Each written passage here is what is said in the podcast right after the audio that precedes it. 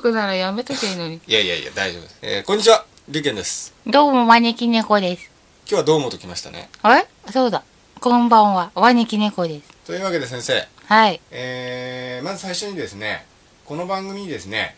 あのー先生大丈夫ですかうんなんかぼーっとしてませんかしてないよ大丈夫ですか、うんお便りが届いてますんでありがとうございますありがとうございます読みたいと思いますラジオネームカッキーさんですね、うんえっ、とはじめましてはじめまして先日と言いますか、えー iPad と iPhone のやりすぎなのか目を悪くしましておとつい目の手術をしてきたところです、いやお大事にしてくださいえー昨日一日は、えー片目に眼帯したままで一日過ごすことになりえーアンドちょっと目を休めようと思いポッドキャストを徘徊していたらにゃははカフェにたどり着きました、えーぼよよんとした招き猫さんとぽよよんじゃなくてぼよよく見ろよぼよよんですねぼぼよよんって私を見たことがあるわけでもないのそうにですよねぽよよんだよねえええぽよよんってしてないよでもどうなんですよねぽよよんとした招き猫さんとちょっとクールな龍拳さんの微妙なボケとツッコミに取りつかれこの丸2日間に母カフェを全部ダウンロードして片っ端から聞いているところですカッキーさん、はい勘違い甚だしいですちょっとクールっていうのはどうなんですかこれも勘違いですかねうんそこがちょっと勘違いなんじゃない私でもぽよよんとしてないんじゃないどうなんでしょうねまあぽよよんという感じかもしれないですねそうなのか、うん僕はテレビ CM の監督をしたり作曲したりなんかして、えー京都東京大阪を行きつ行き来しつつ生きておりますかっこいいうん、数年前に一緒によく仕事を頼んでいたボーカリストさんに前世療法かっこブライアン・ワイス博士うんこれ先生読んだやつですね、うんを、えープレゼントされてから物の見方が変わりました、うんそんな本を読み漁っておりましたうんいつもそのボーカリストさんとスピリチュアルと音楽のつながりというか芸能とあ芸術と人との関わりといいますかそんなことを語りつついいパワーストーンの力のような曲や映像を作りたいと思っている今日この頃です素晴らしいです素晴らしい試みですね、うんそこで音楽を題材にし題材にお話ししていただける回があったら嬉しいなと思いメッセージさせていただきました、うんえーバッハはきっとこの世にわざわざ降りてきていただいた神なのではみたいな、みたいなうんうんえーもしよろしければアンド都合が合いましたら一緒にお話できたらいいなと思ったりしておりますそうですうね、んタイミングが合えばうんそのうちゲストに来てほしいですよね、うんうんと厚かましいことを書きつつ応援していますのでこれからもご一緒、えーご無理のなき範囲で番組が続きますようお祈りいたしますではではとありがとうございましたメールですけどねえーありがたいメールですうね、んなんか久しぶりにメール来たメールですよね、そうだねうん、ここ数週間来てないですけどというわけでですね、うんえーまあこういうメールを今日受け取ったのも何かの縁ですので、うん今日はですね、えー音楽についてお話ししようかなとうんいうことで、今日のテーマは音楽ということなんですけど、うんね大して詳しくもないのにね,、まあねまた無謀なことをやっちゃおうかと本当いでうすよね私もねあんまり音楽ってものを聴かない人なんですよね、ううんん音楽がなくても全然生きていける人なんで、ううんんそういうあの先生はあれなんですよねもう音楽がないと生きていけないタイうプの人んですよね、音楽ないと生きていけないけど、でも音楽詳しいわけじゃないうん、でも何気にあの、脳ある鷹は爪を隠すっていうんじゃないですけど何気に先生って絶対音感があって作詞作曲とかされるんですよねうーんうんうんうんうんうんそうですよね、まあそうかなだってこの番組の音楽は全部先生が「あの猫踏んじゃった」はまあ既存の曲ですけどそれ以外は先生が作った曲ですよね、この番組で使われてる曲はうん全部って一曲しかないじゃないのコマーシャルのさ後のあのあの曲、ね、エンディングああれとさコマーシャルに入る前のあの音楽あ音楽っていうかあのジングルあれまだ載ってたっけ「ピーポーパーポー」ってやつ、うんうんうんあれも先生がうん自分で弾,、うん弾いた曲ですよねそう自分でうんね、自分で弾いてるということですね、だからこの番組で使猫われ踏んてじるゃっても私が弾いたんだよってこの番組であの使われてる音っていうんですかお音素材は全部先生がさ作った作ったものか、うんまあ、既存の曲でも全部先生が弾いてるものなんですよねそでなんかあの新しいあのこの番組のそろそろねこのあなんだってもうこれいつの話になりましたっけすみません、なかなか。何ヶ月か前の話なんですけどこの番組の曲をそろそろ変えようということで先生にあの曲依頼してますよねう、ん、かれこれ1年ぐらいになるね。 1年は経たないですけど 1年ぐらいになるよ。頼んだのは半ちょっとは何ヶ月か前ですよねそう、そんなことないよ。だいぶ前だもん。そうですか、うんえー進行状況はどうなんですかね進行状況は、え進行状況は、とりあえず、ええあの、 シーケンサーの中えにえ、ちょこっとだけ、 え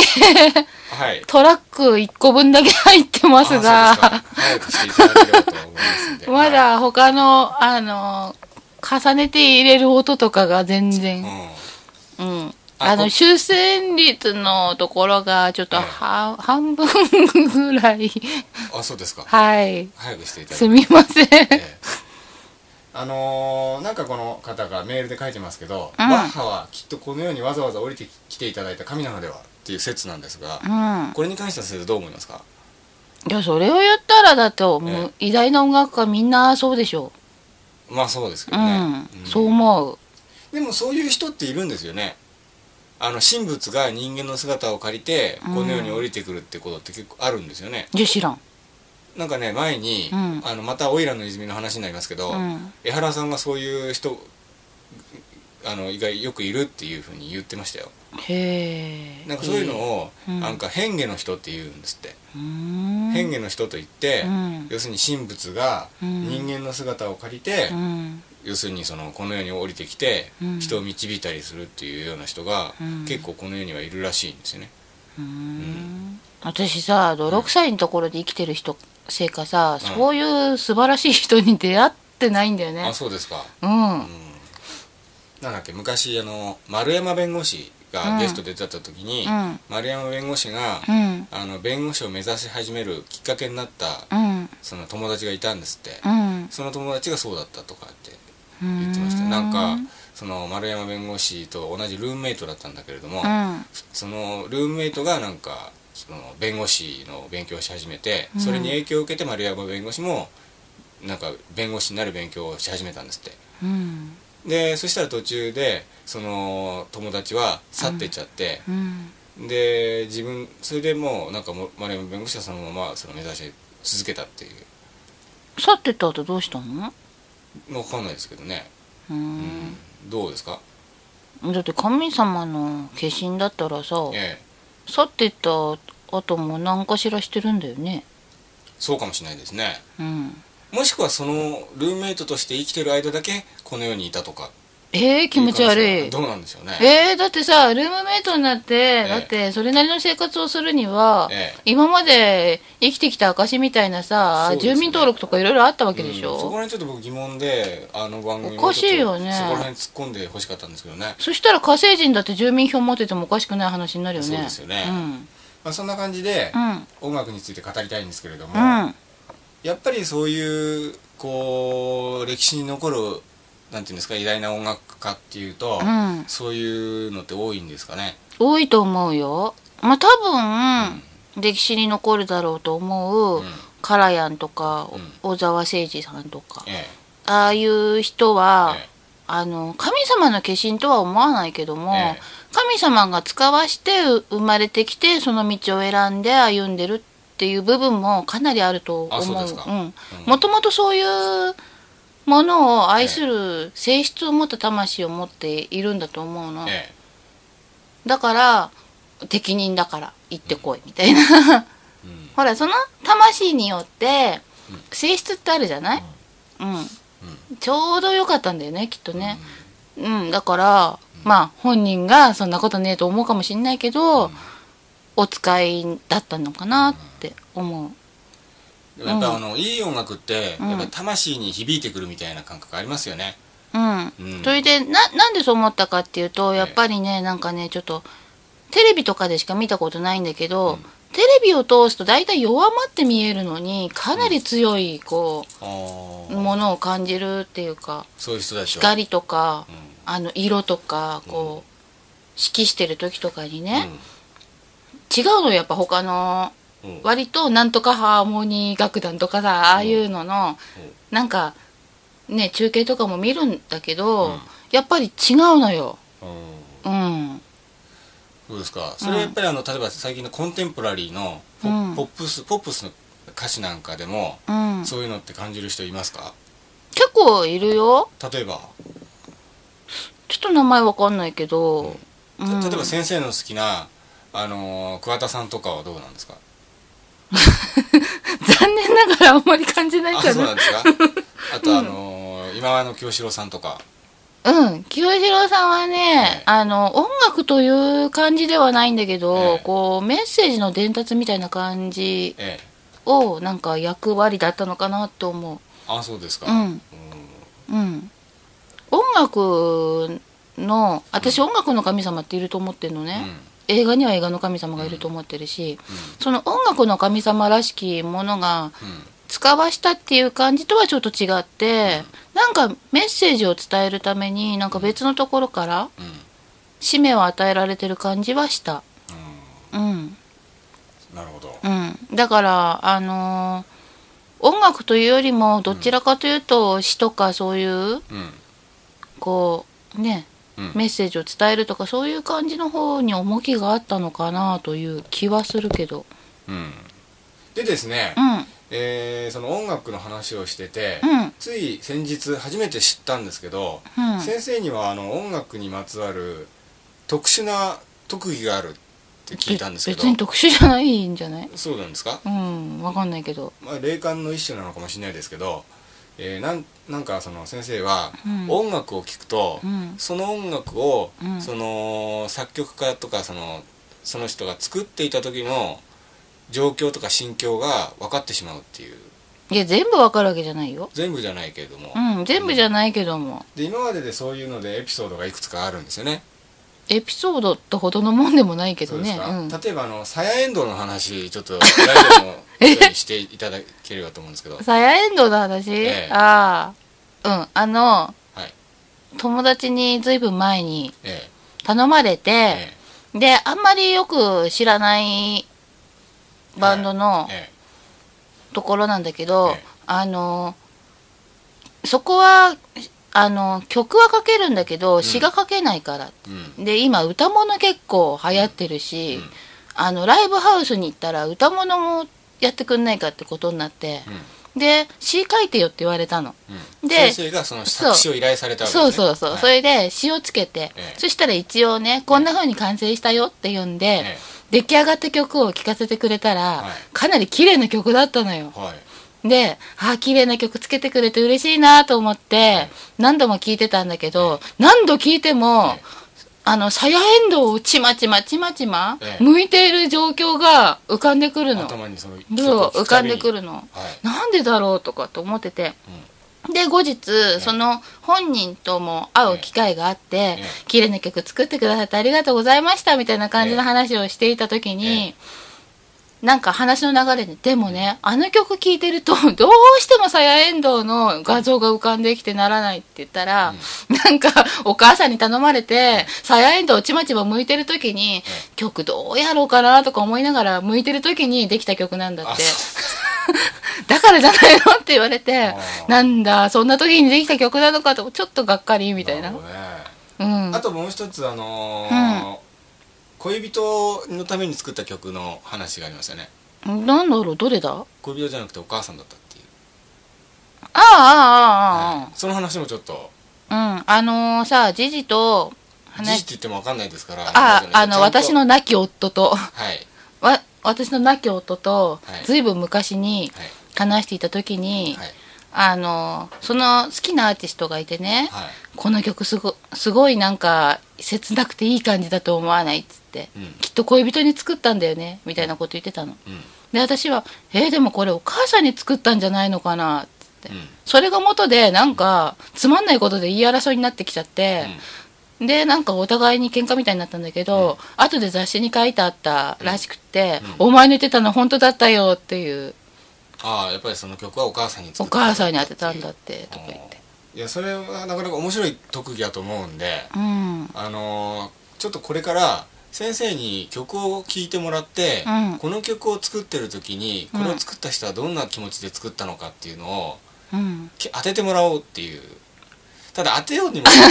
答えは知らないので当たってるかどうかどうやってわかるあ当たっのてるかどうかわからないんですけれどもあ音楽に詳しい人があそうですね後からそえれえ合ってるよ違うよそとうですよ教ねえてくれるとありがたいですそうねですね、うんじゃあですねあの、うんさっきバッハの話が出ましたんでうんバッハのは曲でも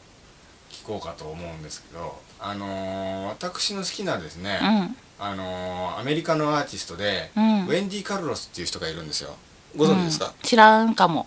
ウェンディ・カルロスっていうのは、うんあのーこの世でうん初めて世界で初めて、うんシンセサイザーだけでアルバムを1個作った人なんですよ、知ってるかもうん、そのそれまでは、うんシンセサイザーっていうのは、うん映画の効果音だとか、うんそれからもしくはなんかその曲の一部そのおそのめいろんなその楽器の中の一部で使われてたんだけれども、うんもうシンセサイザーつまり YMO みたいに、うんシンセサイザーだけでその全部曲を作っちゃったっていうのがこの人が初めてなんですよ、なんかうん、でこの人のその最初のはファーストアルバムですね、うん1968年にですね「うんバッハにスイッチオン」っていう曲をあのアルバムを作りまして、うんこれがですねあのバッハの音楽をフルシンセサイザーで演奏するっていうのわかりづらいかもそしたら分かりづらいですうか、んうんであのーそれが僕大好きでだっうんて1968年って我々が生まれた年ですよね、いえ私はまだ生まれてませあんあよあ先生はともかくと して、あの私が生まれた年なんですよそう。だねねうえんその時代にですね、うんあのなつまり YMO よりも10年早いんですよね。うんすごいですね。でちょっとこれとあうとん普通のクラシックのバッハの演奏を聞いて、まあ、ちょっと聞いてみたいと思うんですけど、うんええまずこれこの曲ですよね。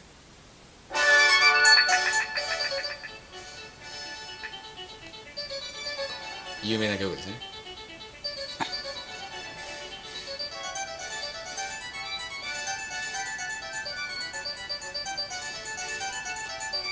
私さええこのこの曲に苦い思い出があ ってどんな思い出です か。あのさ、ええちょっと冬だったのはい。で友達と、えあの友達はねええギター弾いてて、ええで私ハーモニカでえええこれを演奏しようっていうことになったの、えで楽譜見ながらやってたんだけど、テンポ早いじゃない、えでちょっと冬で唇がかさついてたから、ええこのえこういうあたりあんじゃんえ、うん、こういうところをこうやって吹いてたら、いつの間にかハーモニカ血だらけになって 唇ぶっちりとか切れてこてうハーモニカを左右に激しく動かす部分です ね激しく横 にあの激しくこうやってたのそしたらさハーモニカが血だ そらうけに夢中で吹いてたから唇切れてて気がつかなくってなるほど、で一小節終わってふーってした時にえ なんかぬるぬるするえのはでなんか変な味するしと思っていなるほどで、ハーモニカってはいですってじゃない、ええ吸うたんびになんか変なものが口の中入ってきて、なんだろうと思ったら、ち血ょっなとの。鉄鉄のそ味うがそすうるというね苦い思い出が。なるほで、まあその人、一緒にギターやってた人も、はいあまりの速さについていけなくて、いまだそんなに上手じゃない頃で、い途中で断念しちゃったんだけどなど、るほど 苦い思い出が。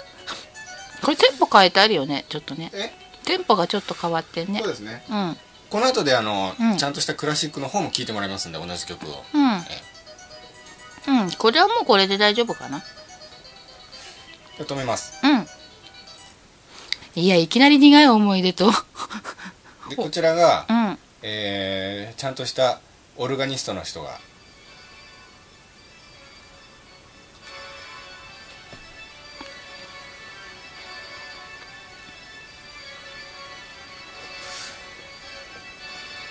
もう一つ人が弾いてんのないかなもう一つうん他のうんシンセって電子音だからさちょっとね変わっちゃうんだよ感覚がなんかもうじゃあもう言っちゃっていいですかうんこれはどうだろこういうのってさううんうんちょっと私は不思議だなと思うんだけど選ばれて演奏するんだよねあこの曲をこの曲をじゃなくてこういうと曲を、うんうんクラシックってことですか、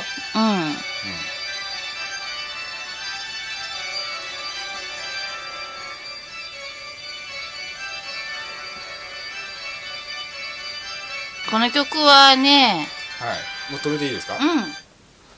なんか、この曲はうんなんかねすごいね、ええ喜びに満ちているのねはい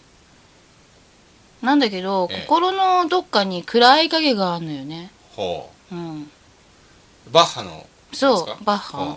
ほなんかそれを見ないように見ないようにするあまり、ええちょっと明るい方をええ無理やり引き出してる感じがするのうほうんでも、ええ表面的には喜びに満ちててううん自分の中では、まあね生活がどうあれ、え立場がどうあえれえ気持ち的には割と充実してええ音楽活動ができるっていう感じにええ思っているの、ええでもやっぱりその心の中に暗い影があって、えそれをなるべくこう見ないように見ないようにみたいな感じであ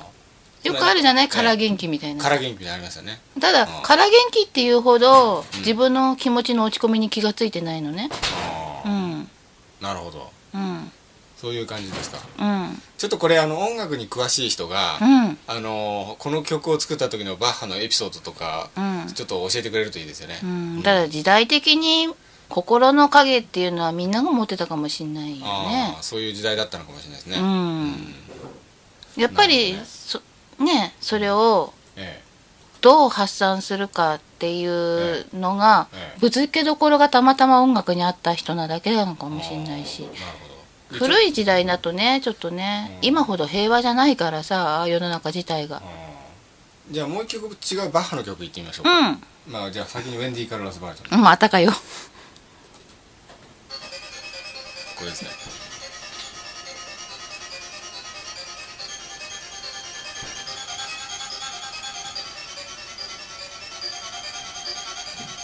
ああこれオーケストラで聴くとイラつくやつだよね。そうですかうん。なんでかすごいイラつくんだよねこれ聞いてると。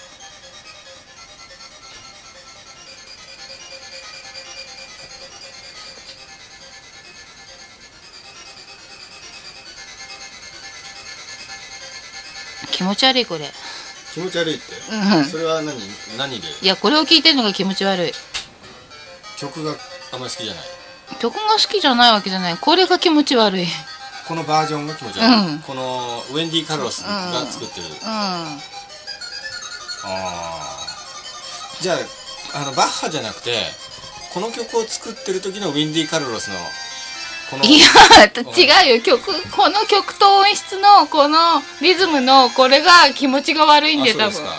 ウェンディ・カルロスのこの時の心境は分かりますか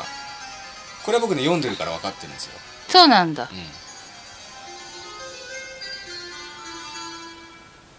う。んいやー、結構ガツガツした気持ちだよね。あそうですねうん、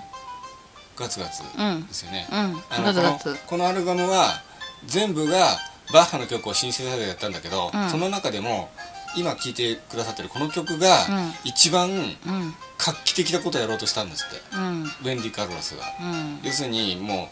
う今までにない人をびっくりさせてやろうっていうそういうのを一番込めたのがこの曲だっていうんですようん、なんかだちかょらっガとツ焦燥感みたいな感じとかいろいろあってえ焦燥感ってんだからさ、ええこう自分でさわかるじゃんちょっと曲とか作ってて、すごいことやってるつもりなんだけど、ええうすうすなんかさ、ええ思ってたのイメージと若干出来上がりが違うとかがさあ若干違う感じですかうーんもっと上に行きたかったんじゃないのかあなあうんそうですかでもガツガツしてるって聞いてあ、当たってるなと思いますけどなんうかん一番こここれこれ狙ったらしい狙っうん一番この曲が狙ってたんだみたいなことを昔インタビューで読んだことあったんですよそうなのか、なんか好きじゃないそうですか、うんもういっちゃっていいですかうんクラシックバージョンじゃあいきますうんこれですね自由が丘脱毛サロンいやこれは YouTube に出てる CM ですね 先生あまり余計なことを言わないでください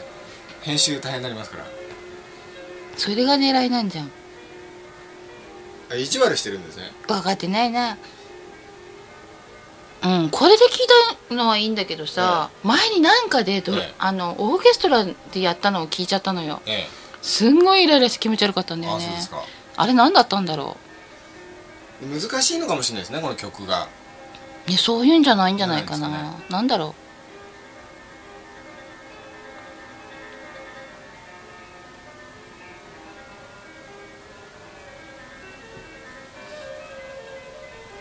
う。なんかこの頃ライバルがいたのかな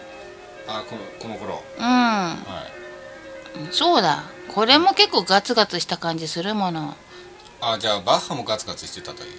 ガツガツっていうかね、ええあのなんつうのかな張り合う気持ちバッハがですかうんう、ん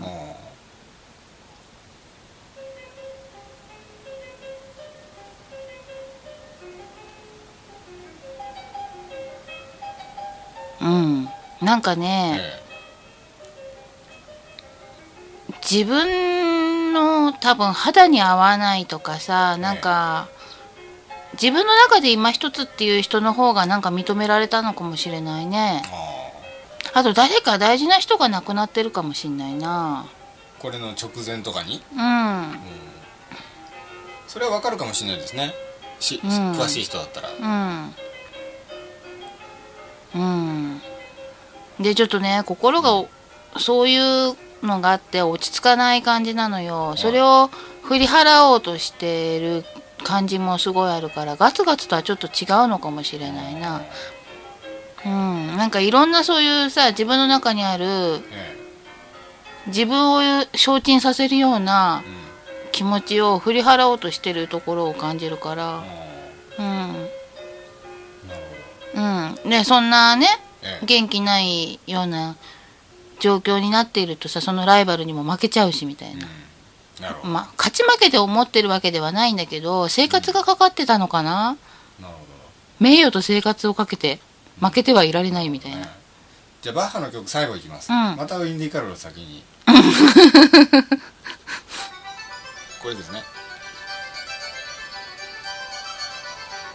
これさええこの人この曲の中になんかちょっと面白いことしてないこの人ってこれどどっちがですかバッハですかうんまあこの人ウェンディ・カロルですうんか、うわかんないですどうどういうこんとちでょっすかと面白いことをなんかしててえなんかほとんど遊び感覚っつうかえのことをうん受け狙いというかちょっとわかりますどこだかいや、わからない。私はだって、そんなに深セに精通してるわけじゃないから。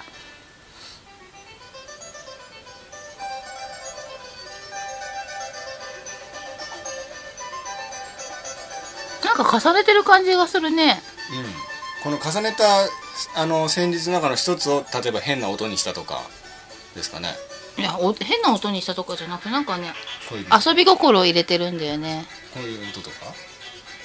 この「ワンワンワン」っていや、音的には面白いけど。なんだろうね、なんかちょっと面白い工夫をしたつもりになってて、え聞いてる人も多分その工夫に気がついてえ、うっていう曲なんじゃないのかな。んまあこの当時に行ってみないとねわかんないですよね、う結局我々もほら YMO だとかいろんなの聞いちゃってますから、ん、うん、今にしてみるともう普通のシンセサイザーの音って感じですもんねうん、うん、なんかね、ちょっと面白い工夫をして受け狙いみたいな、ちょっと、うん、遊び心があるような感じを受ける。うん、まあ、それ言ったら最初にかかかけてたのも、うんちょっと、ふざ、ふざけ心ともちょっと違うんだけど、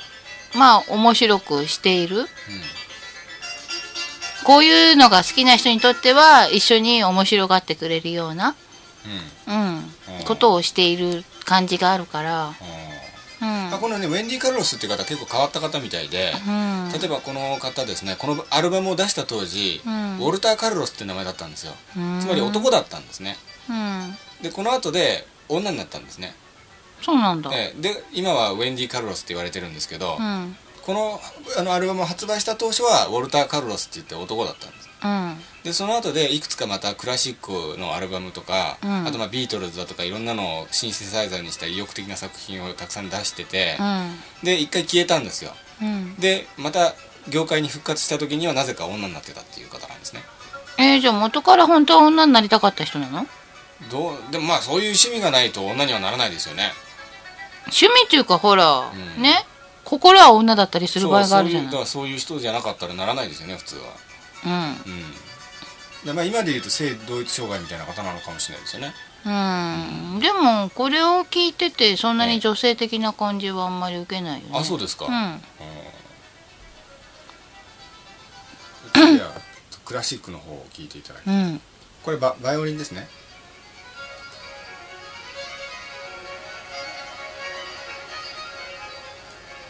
なんかさ無理やり切り出した感があるよね。バッハですかう、ん、無理やりうん。どういう意味ですかそれはいやだからさ、ええやっぱりさ天才だからさ、ね無理やりと言ったっていい曲がポロッと生まれちゃうんだろうけど、ねああまりこうできない出ないみたいな時に無理やり出したみたいなうん、それかいろいろ頼まれすぎて一つ一つに割り当てる時間がなかったからそういう感じになっちゃったとか。なるほどうそんな状況なのかもしれない、うんなんかねうん本人満足いってる気がしない。あそうですかう、んまあ、こんないい曲なのにねやっぱそこは天才と凡人の違いなんじゃないのなるほどまあ弾いてるこの人たちも必死の顔してる感じするからさあこの弾いてる人たちっていうのが見えてるんだよね 見えちゃってるのかもしれないんだけどううんうんんなるほどねでちょっと次行きましょうかで次ちょっとベートーベンやってみようかなと思うんですけど苦ああベートーベンはねちょっと聞くの苦手なんだよね手なんですかうんなんかねうん顎のあたりが疲れんのよ顎うんなんでしょうわかんないけどじゃあこう月光こっというからはいなんかこう何かが伝わるビンビンビンみたいな感じがして顎がなんか痛いっつうか疲れるっつうかベートーベンの曲を聴くと必ずどの曲でもですかほとんどだね顎が痛いうん顎なんか顎に支障があ顎るとかほっぺとかこの辺のこの辺なんつうんだ圧迫された感じですか圧迫じゃない何かに押し付けてこう振動がうビンビン伝わってくる感じ顎にうんなんでなんですかね、分かんないそれでええなんか聞いてると顎が疲れてきちゃええううんでちょっと、えーこれは月光ですねうん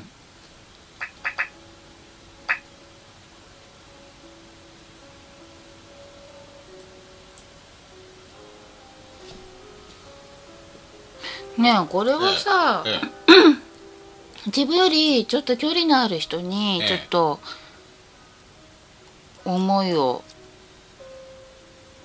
思い出してというかああ遠くにいる人ってことですかいや実際には近いかもしれないけどああちょっと身分が違うとか身分が違うとかこうな何らかの理由でうんちょっと遠い、まあうん実際の距離が遠いのかもしれないけどうんうんで別バージョンもありますよう聞きますか、んうん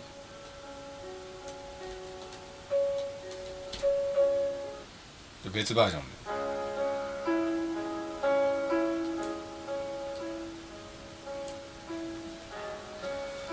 怖っベートーベンの顔怖いですよね、 ねえねえねえバッハといいベートーベンといいさ顔怖い人選ぶの好きなのうんいやまあつうかメジャーどころで言ったんです私あんま音楽詳しくないのであれなのかな、でもこうベートーベン見てても、うんなんか歯を食いしばってる感じしますよね、うん、それでじゃないですか歯を食いしばるのが癖だったとかえ違いますかねー、わかんない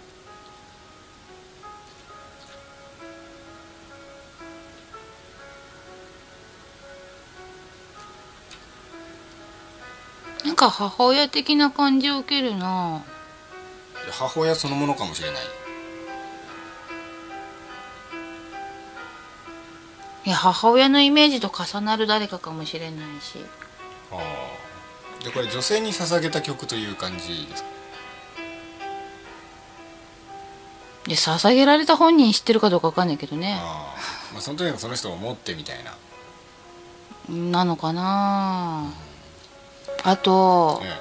えなんか人がいっぱい死んでるのをえみ見てるわけではないんだけど、うんうんはっきりそれが見えてるわけじゃないんだけうどん、道端とかでさうんポロポロ人が死んでたりするのを、うんそういう道を歩いてるイメージがあるああうんそれは実際の体験ですかねだと思ベートーベンのう、うん、なんはっきり見えてるわけじゃないのよそれがなんかね、うん視力そんなに良くなかったんじゃないのあそうですか詳しく知らないんだけど本当知らなくて申し訳ないなんか我々すごい素人ですねう音楽に対してんど素人だねなんかねうんその夜夜とかうん明け方頃とかにうん、なぜか外歩いてたのようね、んうんそうすそれでそれでえ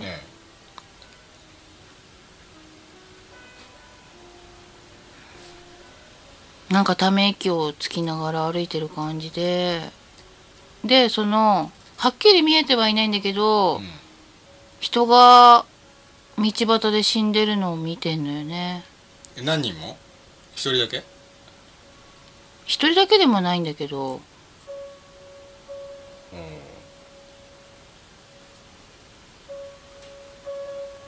うんほんとねえ前にテレビで見たなんかインドの貧しい人たちの地域とかでさ、ええ割と普通に死体が転がってたりするじゃない、え餓死した人とえか、えあんな感じに近いのかなえあじゃあ戦争とかそういうのではなくうん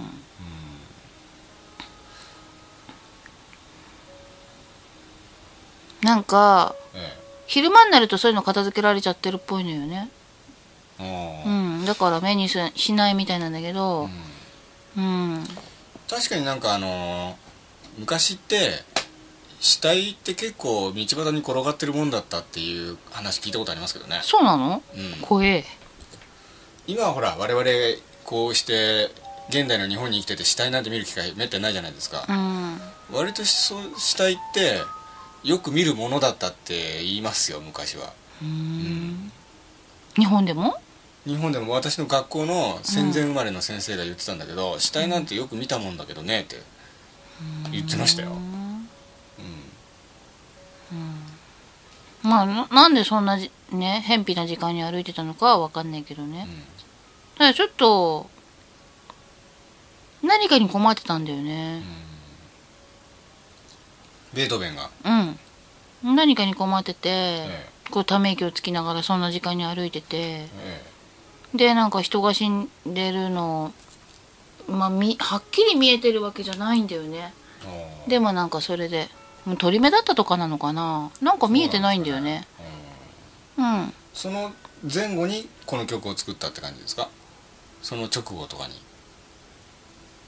直後っつうか、えそういうのが何日も続いてて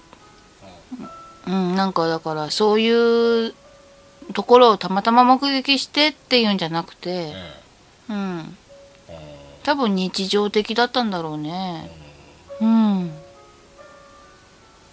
多分見えてないのは老眼か鳥目かそんなとこだろうなうんえっとねこの曲はベートーベンが30歳の時の作品だそうですねじゃあ老眼じゃないね鳥目だったのかなえっとねイタリアの伯爵伯爵令嬢ジュリエッタ・グイチャルディに捧げるためになんと難しい名前さささ捧げるために作曲されたってことですから、うんこの人ですかねその遠い人っていうのはかもしんないねただお母さんっぽい面影を感じたんだよその人にほうジュリエッタは当時17歳でありベートーベンとは14歳差になるがベートーベンが苦しめられたのは年齢差よりも身分の差であったというって書いてありますね、うんあ身分の差って遠いっていうのもうんあでもベートーベンの弟子で恋人でもあったってこうか書いてありますよあ見てみてくださいベートーベンが月夜の街を散歩しているとある家の中からピアノを弾く音が聞こえたよく見てみるとそれは盲目の少女であった感動したベートーベンはその家を訪れあふれる感情をもとに即興演奏を行った自分の家に帰ったベートーベンはその演奏を思い出しながら曲をかけられたこれが月光の曲であるって書いてありますねうんでもこれ仮の物語ですよねうんこれを先生は今キャッチしたんじゃないですかねえー、でもうそんこ話なんでしょでも月夜の街を散歩しているととか盲目の少女とか書いてありますからもう一回じゃあそうですね2人分のがいあったのかな二人分っていうとだからそのベートーベンがため息をつきながら歩いてる感じと、えなんかその見えない感じっていうか、うん、やっぱり多分ええ通り目だったとかじゃないのかな老眼だったとかベートーベン本人が、うんまあ2人分見えるってちょっと変だもんね、うん今まであんまりなかったしうんうん、うんちょっとこれ謎ですねまあもしかしたらさ栄養状態も良くないから普通にね鶏目の人多かったのかもしんないよねうん、うんそれかさ現代の夜と違って月夜だからって建物に隠れればさ真っ暗だったのかもしんないしねあーそうかもしれうないん、ですね、もう一回今度はベートーベン違うのいきましょうか、うんこれは有名なエリーゼのためにですねうん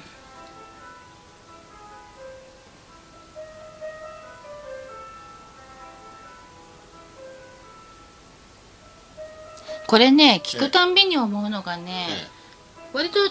小さめな女の子なんだよねほううん小さめの女の子そう言ってても今の中学生ぐらいまでの年だと思ほううもうちょいちちっちゃいっつうかその人のために作った曲ですかいやためにじゃないと思ううまあ送ったかもしんないよん、うん、なうんなんでじゃあなぜその子浮かんでくるんですかねいや曲のイメージじゃないイメージうんその子にインスピレーションを得て作ったみたいなうんなのかなって気がするそれで、えまあ実際には送る時に、えなんかちょっと編曲したりとかしたかもしんないなっえていうあうん、とにかくうんとね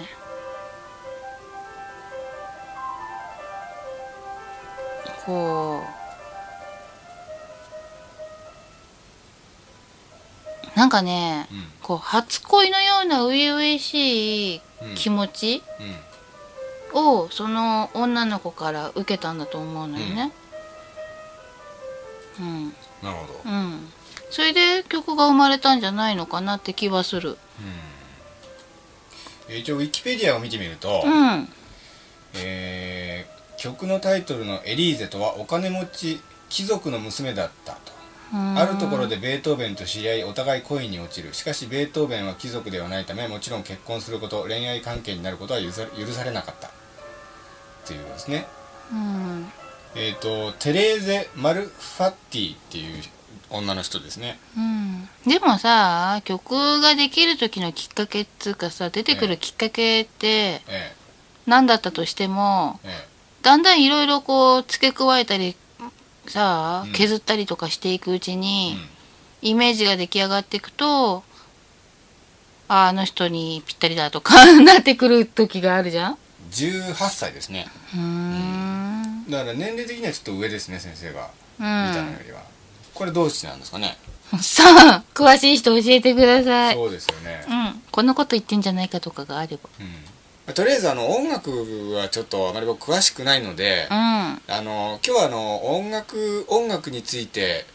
パート1というよりは音楽について序章というかね 上準昇備ということで次回はちょっと音楽に詳しい人呼んでもっとやりたいですよね詳しい人呼ぶというのもあるけうんど、私もちょっと調べが足りなかったので答え合わせがメールで教きえてくれるとありがないたいですそうですよねね、。えーまあ、そんな感じで、うんあのーちょっとコンテンポラリーの最近の音楽も聴いてみようかと思うんですけど、うんコンテンポラリーって何、まあ、最近のってことですねうん、例えばドアーズとかどうですかドアーズ最近じゃないじゃん。これなんかどうですかドアーズの「えーライト・マイ・ファイヤー」とか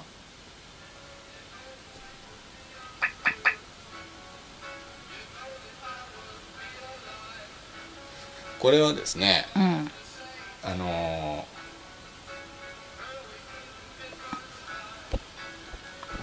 にゃにゃにゃにゃにゃにゃにゃ 歌ってどうすんだろうねなんか死にそうな気分なのが気になるんだけどージム・モリソンがですうんか、なんか妙に死を意識してんのよおーうん一応1971年に死んでますねえー、そうなんだ何で死んだのなんか妙に死を意識してんだけどまあ、ジ・エンドみたいな曲も作ってますからねえっ、とね死因はそう心臓発作ですねうーんなんかね、うんあの死っていうものとか、あとなんだろう廃れるっていうものうんうんす廃れる違うかななんつうんだろう滅ぶうんまあそんな感じのうん閉じる感じねうん終わらせるとか、そういうものにすごい意識が向いてんのジムがですか、うんおーこの歌ってる時もこの歌ってる時もうおんーそうですかいやだからもうね、多分やっつけ仕事的に出てるかもしんないああなるうほど、んもう心の在りかはそれどころじゃないんだけどとりあえず今目の前のことに集中しようっていう態度はちゃんとあってうまあ歌う時はその歌詞に、んうんまちね、歌詞を間違えないようにつそんな細やかな神経はしてないと思うけど、うんそうですかうん、とにかく見てくれてる人がいるんだし聞いてくれる人がいるんだからちゃんとやんなきゃみたいな気持ちはしっかりあっなてるほど、うんじゃあ死というと、うやんっぱりあのーこの「ジエンド」っていう曲なんかそれを感じるんですけどどうですかこれ作ったの誰だなんかこびてる感じするよ気に入ってもらおうみたいなこびを感じるえジム・モリさんがこびてるんですかいやこびこびてるって普通の人の感覚のこびてるのとは違うよジム・モリさんが作った曲だと思いますようーんっていうかあの詩を作ったのは詩を書いたのはジム・モリさんなんですけどジム・モリさんってあの詩人ですから曲メロディーはぜ多分まあ本人かもしくはバンドでじゃないですかうんなんかこう気に入ってもらおうみたいな感じがあそうですか、うあんあ気に入るものを作んなきゃいけないっていう感じほど脅迫的なうん感じではないんだけど、うん脅迫観念みたいな感じではないんだけどなんかこう気に入ってもらおうみたいなちょっとこびた感じがさっきの曲よりですかうん死の感じはしないですかもう死というとこんなこの曲を思い出すんですけど「ジ・エンド」ですからねいや曲からは感じないなあそうだねさっきと違って思想も出てないしねあそうですかさっきと同じ年ですよ1967年なんでだろあれだよねドラッグやってたりとかやってなかったりとかそういうの関係あるんじゃないですかうまたそうやってさ可能性だけで物言っちゃダメああだなるほよどねもしかしたらあれかもしんないねあの、いつも二面性のある矛盾した考えがさ同居しててどっちが顔を出すかみたいな人なのかもしんないねああなるほどうんいるじゃないそういう人、いますよねうんこの人とさこの人あの、うんレイマン・ザリックですねキーボードのあのうんなんですかんレイマン・ザリックとどうなんですかなんか仲違いしてる気がするんだけどああまあ喧嘩はしょっちゅうだったと思いますけどねうーんそもそもこの2人で始めたっていうかねしょっちゅう喧嘩ぐらいのことはさ私らだってあるじゃない、そうですねうんそうじゃなくてなんかもう決定的ななんかうん、違うっていう感じを見ちゃった気がするんだよねこの2人ですかうんうん、多分この当時は多分違うと思うの今私このは後たまたま時空の歪み現象を起こしてこの後だと思うああうんちなみに私が昔アメリカの大学にいた時に、うんこのドラマこのドラマーの人がですね公演に来たんですよ、うんでそれを俺僕は見に行かなかったんですけどうんもったいない僕の友達が見に行ってうんでこのド「エンジ・エンド」っていう曲は嫌いだったとか言ってましたなんか10分の長い曲でうん手が疲れるからとか言ってましたけどうんそうですかまああとは先生、はいちょっと今ですね、うんあのー我々が今トークを録音している IC レコーダーが、うんあのーメモリいっぱいになりまして、うん一回収録中断して取り込みをやってたんですねでその取り込みやってる間に、うんえーネット検索しまして、うんあの先ほど先生がおっしゃってたあのベートーベンの曲を聴いてると顎が疲れるって言ってた謎が解けたんですよそうなんだえっていうかさえええ収録まで待ってとか言ってあさそうそう自分だけ分かってだらなんかあさの先生そうやってあの聞いてる人が分かんないことはやめてほほしいんですけども、だってずるいんだもん、ええで、うんこの顎が疲れるって言って顎だったりたまにほっぺだったりするわけですよね、ううんで顎とほっぺが同時に痛くなるってことはないですよねないよ顎顎かほっぺですよ、ね顎、っていうよりも、顎のこのなんつうの V なところ V ってこのエラの部分ですねエラよりも顎顎とエラの間ぐらいとかが痛くなったりするわけうですんね、うであと繊細な、うん、繊細なな部分になると横頭のとこ横頭のところとかですよね、うんそれねうんこの今ネット検索したら出てきたんですよえあのねーベーコンドーム弁当何を言ってるんですか 今書いてあった先生ベートーベンは、うんあの耳が聞こえなくなりまして、うんうんなってったという有名な話ですけれど、うんうん耳が聞こえなくなってから作曲する時は、うんピアノに顎をつけてうん作曲したそうですなんで要するにあの骨伝導音って言って骨をあ伝わってああだから先生がそのベートーベンの曲を聴く時っていつも顎が痛くなってて一曲聴くのにすごい疲れるあうんですねうんそういうその顎を必死にピアノにつけて作曲しているベートーベンのうー涙ぐましいね多分あの感じ取ってんじゃないかっていううんねそうまでしすごいてです作曲したいってすごいねすごいですね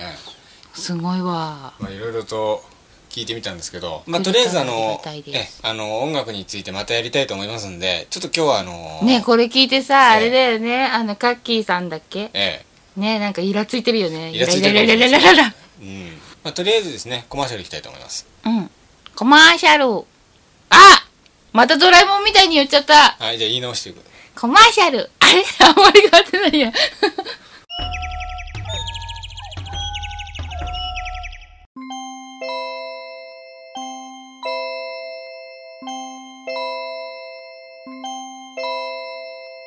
というわけで先生来い今日は音楽について語りました、